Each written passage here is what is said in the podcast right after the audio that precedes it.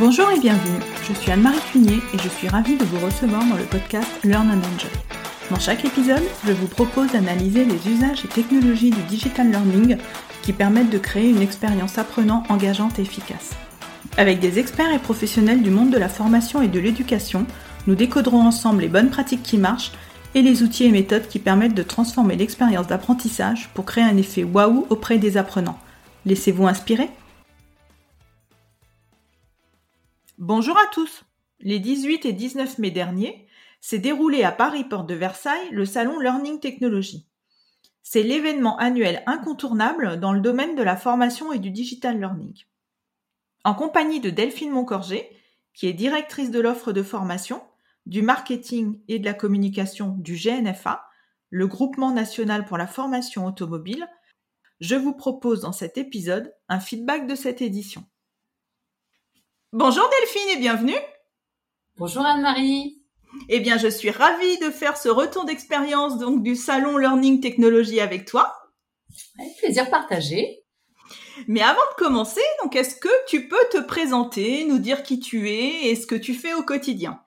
Alors, tout à fait, mais avant, moi je voulais te féliciter pour ton podcast que j'écoute fidèlement depuis un petit moment déjà et où tu reçois toujours des personnalités très intéressantes et grâce auxquelles ben, j'apprends, je me cultive, je développe mon réseau. Donc, euh, je suis ravie d'y contribuer aujourd'hui dans cet épisode bonus. Ah bah écoute, merci vraiment beaucoup beaucoup pour tout ce que tu me dis, ça me fait vraiment plaisir. Merci beaucoup Delphine. Alors pour répondre à ta question, mon parcours il peut se il peut se structurer en deux temps, marketing puis formation. J'ai occupé euh, plusieurs fonctions en marketing euh, dans des grands groupes internationaux comme euh, Carrefour, Rexel, marketing produit, marketing export, marketing stratégique, marketing client, fournisseur, même de l'événementiel, enfin tous les marketing. Et puis en 2010, après une formation de reconversion, j'ai bifurqué vers la formation professionnelle. Et j'ai eu la chance d'exercer différents métiers, chez Bouygues Télécom notamment. Euh, formatrice, conceptrice euh, pédagogique, chef de projet formation. Euh, ensuite, j'ai été à la tête euh, de l'université interne chez WebHelp France. Et maintenant, je suis directrice de l'offre marketing et communication au GNFA. Eh bien, c'est un parcours bien rempli déjà. donc, nous étions toutes les deux donc mercredi 18 mai au salon Learning Technology. Donc, c'était vraiment super sympa de te voir en vrai après nos échanges sur LinkedIn. Donc euh, moi personnellement, j'ai trouvé qu'il y avait beaucoup de monde, beaucoup d'exposants, beaucoup de bruit aussi. Et toi de ton côté, euh, comment est-ce que tu as ressenti l'ambiance?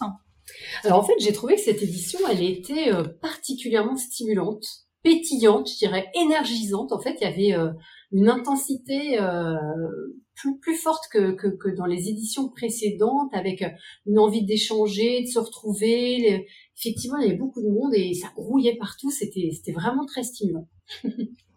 Et le programme des conférences était vraiment euh, très dense. Alors, euh, il y avait quatre grandes thématiques. Donc, la première, c'était l'e-learning en entreprise.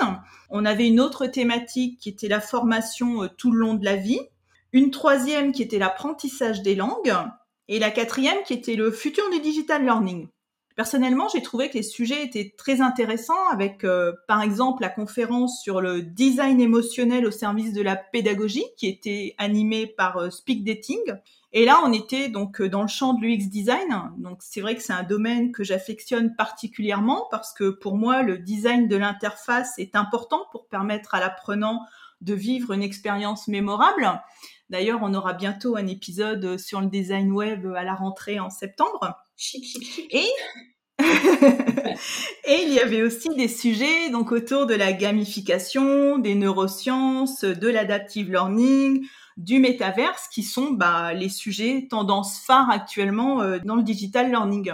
Et euh, pour la gamification, par exemple, j'ai aussi assisté à la présentation donc euh, de deux dispositifs de formation qui ont été imaginés par les équipes de My Serious Game. Donc l'un était sur une formation aux bonnes pratiques en matière euh, de cybersécurité et l'autre sur un questionnaire de personnalité gamifiée pour l'orientation professionnelle des jeunes pour Monketai. Alors j'ai trouvé vraiment euh, le processus vraiment très intéressant et surtout de voir comment il est possible d'introduire les principes de la gamification dans un questionnaire de personnalité, du storytelling aussi, et de d'imaginer un voyage initiatique au cœur de la nature pour engager les jeunes. Et là, je rebondirai donc sur la gamification. Donc, j'avais fait un épisode avec Aurore Thion et Alexandre Duhart. Et donc, si vous souhaitez écouter ou réécouter cet épisode, donc c'est l'épisode 26. Et toi, Delphine, de ton côté, quelles sont les conférences qui t'ont plus particulièrement intéressée? Alors en fait, moi, j'ai, euh, quand je vais dans des salons, j'ai, souvent j'ai l'impression qu'il y a, deux types de conférences. Euh, il, y a, des conférences que j'appellerais d'inspiration, qui sont des conférences euh, où c'est des cas d'usage en fait qui sont exposés et qui me donnent à réfléchir sur la possibilité de les transférer euh, dans mon euh, bah, dans mon activité professionnelle et disons que cette dans ce dans ce salon dans cette édition j'en ai trouvé deux qui euh, j'en ai retenu deux en fait qui qui du coup sont vraiment en phase avec ce que je pourrais faire il y avait celle d'Enedis en, collaboration avec Spidernet et c'était sur une formation en d'immersive learning sur l'habilitation électrique. Alors comme ça, ça fait pas rêver, mais euh, il se trouve que moi je travaille au GNFA, qui est donc un organisme de formation euh, sur euh, les métiers des services de l'automobile, et dans l'automobile, avec l'électrification et le développement des véhicules électriques et hybrides, on est, on fait aussi de l'habilitation électrique. Et là, le fait qu'ils le fassent complètement à distance et en immersive learning, ça m'a vraiment inspiré sur la possibilité de le faire. souvent, on a des difficultés à, voilà à consolider euh, des groupes ou pouvoir faire ça euh, euh, au même endroit. Donc pouvoir le faire à distance, c'est une liberté. Et le fait que ce soit possible dans un domaine si technique que l'habilitation écrite, ça m'a inspiré. La deuxième dans ce dans ce catégorie-là, c'est la SNCF qui a fait un retour sur expérience sur son parcours d'onboarding entièrement à distance qu'ils ont appelé Bienvenue à bord. Et là aussi, euh, donc il y avait un parcours digital learning, il y avait euh, bon, avec plein de capsules vidéo, puis il y avait aussi euh, un escape game 100% digital. Et pareil, je me suis dit, euh, nous au GNF1, on a 13 centres répartis sur tout le territoire et, et, et des difficultés à faire un, une session de downboarding puisque bah il y en a un qui est recruté ici, un qui est recruté là. Et en fait, on pourrait euh, pareil utiliser un, un schéma similaire donc ça m'a vraiment donné euh, l'inspiration. Ces deux conférences cas d'usage vraiment intéressantes. Et puis après, la deuxième partie de, de, de conférences euh, que j'ai vues, c'est plutôt ce que j'appelle les conférences d'ouverture, d'exploration, où là on est vraiment dans euh, les nouvelles idées, qu'est-ce qu'on pourrait faire, mais c'est, ça reste un peu flou, mais bon, voilà, ça attire, ça pique l'attention. Et donc là, j'ai, j'ai suivi une conférence sur le métaverse. Euh, qui était euh, métaverse, révolution ou effet de mode. Et effectivement, on a vu euh, l'importance de l'architecture des lieux, etc. Donc, c'était assez, c'était assez intéressant. Même si c'est fascinant, on ne sait pas encore trop ce que ça va donner au niveau de la formation. Il y a plein de pistes à explorer. Il faut, faut suivre, je pense, à voir ce que ça va donner. Et la deuxième qui m'a, qui m'a interpellée, alors c'est un peu à l'opposé, c'était plus sur l'apprenant avant tout. Et là, c'était euh, centré sur euh, l'approche plus individualisée, sur le coaching, coaching digital, etc.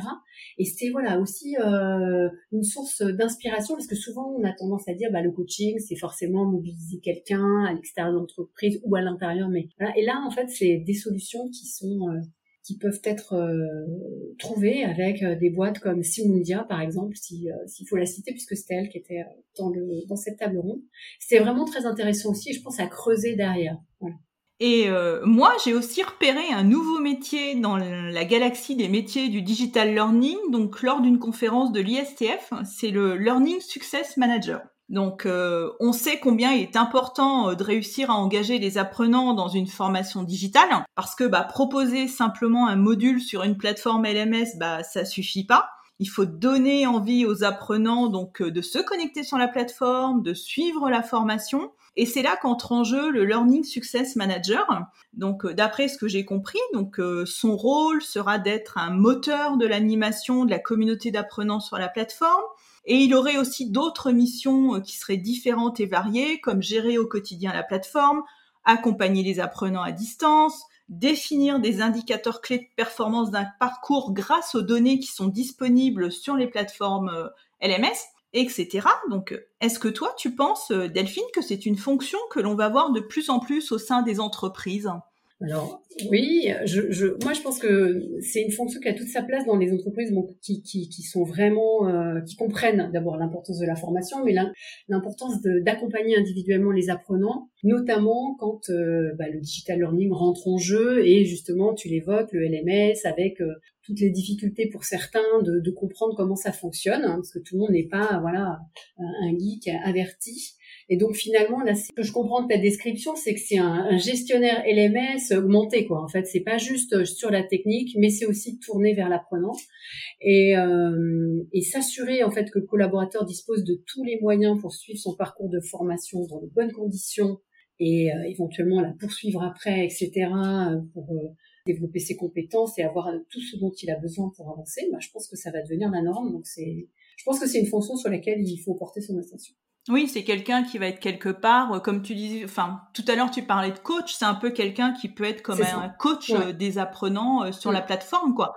Voilà, s'assurer qu'ils ne décrochent pas, qu'ils sont motivés, qu'ils suivent, etc., quoi et, peut-être relier des questions à d'autres d'autres personnes dans l'entreprise ou au concepteur pédagogique éventuellement euh, quand ça dépasse son niveau de compétence. Donc c'est un peu un oui un community manager. Enfin c'est plusieurs rôles en même temps et c'est vrai que ça mérite de, creuser cette fonction. Oui, c'est ce que j'ai cru comprendre aussi que ça avait que c'était un poste avec plusieurs rôles. Bah écoute, on verra, on verra ce que l'avenir réserve à ces postes-là. Et il y avait aussi une conférence de Syncovery sur la marque de formation et son importance pour, euh, en fin de compte, mettre en avant la qualité de ses formations et communiquer sur ses valeurs, sur les valeurs de l'entreprise, donc qui propose la formation. Et là, j'ai été vraiment heureuse de voir que l'on s'inspire de plus en plus des techniques euh, du marketing dans le domaine de la formation.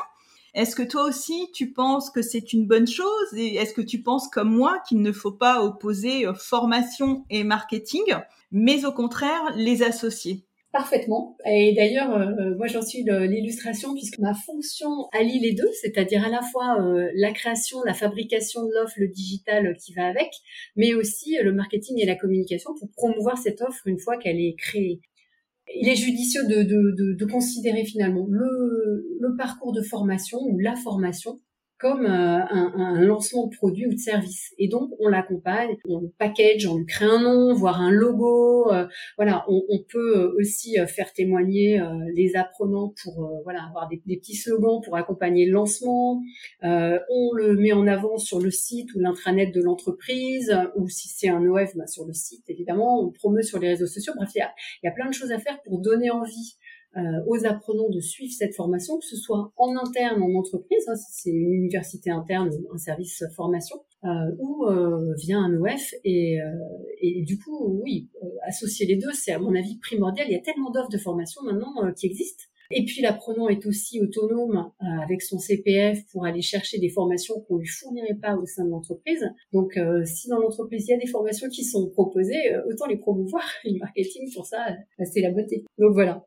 Et moi, je dis souvent, je dis souvent qu'il faut voir la formation aussi comme un produit. Et donc, euh, pour ça, bah, le marketing est là pour mettre la formation en avant. Comme tu disais tout à l'heure, lui créer une identité, euh, lui créer un univers visuel, euh, lui créer une ligne éditoriale aussi. Et puis ensuite, la promouvoir, donner envie aux apprenants justement de venir suivre cette formation et ensuite de les accompagner et d'animer tout le parcours comme on animerait par exemple un site e-commerce euh, pour faire venir les apprenants. Et à la fin, euh, comme tu le disais aussi, éventuellement euh, faire des témoignages, faire des vidéos pour ensuite transformer ces apprenants en ambassadeurs. En ambassadeurs, tout à fait, ouais. Et du coup, ça me rappelle un, une action j'avais euh, j'avais mis en place quand j'étais euh, bah, à la tête de l'université chez WebHelp euh, France, où finalement on avait créé tout un programme de coaching pour les managers de premier niveau et on l'avait appelé Coach Me Up. On lui avait fait un logo, on avait fait tout un tout un kit de promotion pour les managers. Et ensuite on, on, on avait testé auprès d'une petite cible sur un sur un site de production. Et ces personnes qui étaient donc comme tu dis euh, devenues des ambassadeurs. Et ensuite on avait fait une petite tournée euh, au sein des autres sites en France. Et puis après j'avais fait le, la tournée de tous les, les sites du cluster pour aller ben, aller vendre mon produit en fait de formation et finalement euh, avec euh, plusieurs années de recul puisque ça, ça fait au moins cinq ans Euh, quand je vais sur, quand je vais voir euh, consulter l'intranet de Webel, c'est toujours euh, une formation qui est prisée par les apprenants. Donc, je pense que le marketing n'y est pas étranger. Ah bah c'est chouette, c'est une belle expérience là que tu nous as relatée. Et donc maintenant si on passe aux exposants, donc bah, ils étaient nombreux, hein, je crois qu'ils étaient environ 200. Et c'est là où on voit que le digital learning est un secteur en fin de compte de plus en plus attractif au vu de toutes les entreprises qui étaient présentes. Donc euh, moi, je m'étais fait mon petit planning pour rencontrer un maximum de personnes, mais bon, malheureusement, en une journée, je n'ai pas eu le temps de tout couvrir. Mais il y a quand même deux stands qui m'ont euh, plus euh, interpellé. Donc bah, le premier, c'est le stand de Cumulus. Donc, qui est une solution qui permet de créer des vidéos interactives en y intégrant donc des quiz, des jeux, des images, des chapitres interactifs donc je trouve ça vraiment très intéressant pour aider les apprenants à hum, capter leur attention pour qu'ils soient en fin de compte en mouvement devant une vidéo et pas juste passifs derrière leur ordinateur. Donc euh, ça c'était la première solution qui m'a interpellée et ensuite hum, je me suis aussi arrêtée chez Bidiz donc qui est une plateforme qui propose selon moi donc une véritable expérience utilisateur. Donc euh, bah, elle se définit elle-même comme une plateforme de social learning qui permet d'engager et de fidéliser les équipes en les transformant en communauté d'apprentissage. Donc j'aime bien ça, on parle de communauté d'apprentissage. Et la plateforme reprend aussi les codes du micro-learning et de la gamification. Donc on peut suivre ces modules sur son téléphone, donc on peut les suivre en fin de compte où on veut, comme on veut, donc dans les transports, chez soi, à la pause déjeuner. Alors j'aurais vraiment aimé euh, tester cette plateforme, mais malheureusement, je n'ai pas eu le temps. Donc si quelqu'un de chez Bidis nous écoute et veut nous proposer une démo, euh, ce serait avec plaisir. et toi, Delphine, de ton côté, est-ce que tu as repéré des outils que tu aurais envie de tester? Alors en fait, euh, c'est intéressant que tu cites Bidis parce que nous, on les avait repérés dans un sur ce même salon il y a trois ans, en février 2019. Et, euh, on avait bien aimé justement leur solution avec la palette de fonctionnalités existantes et en fait euh, et aussi leur approche en plus euh, humaine. Et finalement, on a continué nos échanges après le salon et on a lancé notre appli de mobile learning avec eux. Euh, on l'a baptisé Move and Learn et, euh, et, du coup, on est très très satisfait euh, de, de, de l'appli et, et, tout ce que tu as décrit. Euh, voilà, ça remplit bien ses promesses, c'est vraiment génial. Donc on est très content, très content aussi de l'accompagnement. Ça se passe super bien et effectivement, il y a euh, des vrais challenges qui sont menés. Il y a des tas de choses. On l'utilise pour la partie, pour la partie notamment CFA de notre activité, donc avec des promos de d'alternants qu'on suit pendant entre selon les titres entre 8 et 15 mois et donc du coup on a vraiment comme tu dis euh, la possibilité de créer euh, des communautés d'apprentissage, ils se font des battles, euh, donc c'est c'est vraiment très très très intéressant. Et est-ce que du coup, euh, tu, as remarqué que les apprenants plus jeunes étaient peut-être plus intéressés par Bidis que des apprenants un petit peu plus seniors, ou tous les apprenants euh, jouent le jeu, sont, intéressés par cette plateforme? Alors en fait, pour le moment, comme je te disais, on l'utilise surtout pour les jeunes, les alternants. On envisage aussi de, l'utiliser pour euh, dans le cadre de, parcours hybrides euh, en formation continue, mais euh, j'ai pas encore suffisamment de, retours pour pouvoir te, répondre clairement sur sur cette partie comparative. Et donc alors du coup donc les outils oui, dans les autres outils, bah, en fait, euh, j'ai j'ai pas spécialement vu de, nouveaux outils. En revanche, euh, j'ai été euh, j'ai été rendre visite à, nos contacts avec qui on travaille aussi, c'est-à-dire euh, WooClap. Je sais pas si tu connais, qui, est une appli. Ah oui, WooClap. J'avais fait un épisode on utilise également. Donc, euh, pareil, ça fait euh, depuis, euh, depuis l'année dernière et, on travaille bien avec eux. Donc, on, est allé les voir. C'est vraiment un outil très pratique, etc. Et là, ils ont lancé euh, une innovation qu'on n'a pas encore, j'ai pas encore eu l'occasion de tester, mais s'appelle WooFlash. Donc là, je pense qu'on va la tester prochainement euh, pour voir ce que ça, ce que ça recouvre. Et puis aussi l'autre, l'autre outil euh, avec lequel on vient de démarrer une collaboration, c'est Pitchboy. C'est un simulateur conversationnel. On, on, a démarré avec eux. Le kick-off a eu lieu il y a quelques semaines en fait. Donc on est vraiment au, au, au, démarrage de la collaboration, mais on espère que ce sera efficace pour, pour septembre en fait pour pouvoir lancer les premiers les premières simulations, parce que ça, je trouve, c'est vraiment aussi pareil, très intéressant de, pouvoir démultiplier euh, la façon de faire. L'apprenant peut s'entraîner en parallèle euh, avant de rencontrer son formateur pour euh, une évaluation en live Ah ouais, Peach Boy, j'avais fait un épisode avec Homéric. Donc alors par contre, je n'ai plus en tête le numéro et moi j'avais vraiment été bluffée par ce que peut faire cette cette innovation technologique qui s'appuie sur l'intelligence artificielle et qui, une fois programmée, te permet vraiment de dialoguer et, d'apprendre. Et moi, j'étais vraiment émerveillée devant cette possibilité-là. Et en plus, euh, donc là, il y a plusieurs possibilités. Il y a soit la, vidéo simple, la vidéo 3D, il y a juste l'audio aussi. Donc ça a des impacts sur les coûts, sur la facilité de conception, et puis aussi sur la bande passante. Donc euh, je pense que c'est vraiment adapté à, un peu à tout le monde, à tous les cas de figure. Donc c'est bah écoute, tu nous feras un retour d'expérience quand tu auras euh, avancé sur ton projet. Ce sera toujours intéressant. Exactement, ouais, ouais, c'est prévu, tout à fait. Donc, voilà, donc bah écoute, euh, il y aura encore beaucoup beaucoup de choses à dire sur ce salon, mais c'est vrai qu'une journée, bah c'est vraiment trop court pour tout explorer. Et puis surtout, c'était aussi intéressant euh, de voir les collègues euh, que l'on rencontre sur LinkedIn en vrai. Bon bah là, je vais pas citer tout le monde parce que je pense que je vais oublier des personnes, mais hum, moi je trouve que ce qui est chouette, enfin que le salon était chouette pour ça aussi, c'est que ça permet de voir en vrai des personnes avec qui on échange au quotidien sur LinkedIn. Je pense que pour toi, c'était pareil. Ah oui, oui, moi j'ai trouvé ça, j'ai trouvé ça chouette. Bah, déjà, ça nous a permis de nous voir nous euh, en vrai. C'était, ouais, ouais, c'était, c'était chouette. Moi, j'ai trouvé que c'est, enfin, en, en, conclusion, je dirais que c'était vraiment chouette parce qu'il y avait beaucoup plus de stands. J'ai l'impression beaucoup plus d'exposants que dans les éditions précédentes. Euh, et, euh, ils étaient vraiment à l'écoute des besoins. C'était, comme je disais en intro, il y avait vraiment ce, ce besoin de, d'échanger, de se retrouver après deux ans. C'était, c'était chouette. Les conférences euh, dans les quatre salles, là, thématisées, qui affichaient souvent complet d'ailleurs. Hein, c'était, c'était parfois difficile d'y aller.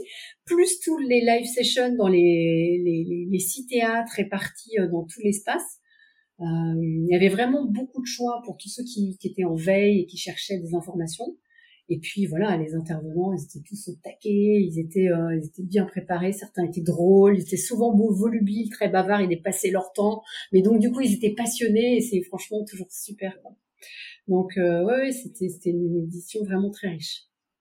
Oui, puis il y avait, il y avait tellement de sujets que chacun pouvait y trouver son compte. Hein. Celui qui était plus geek, techno, celui qui était plus intéressé par la pédagogie, celui qui était plus intéressé par les, par les neurosciences. Donc c'était vraiment tout ce balayage de sujets aussi qui était vraiment euh, super intéressant.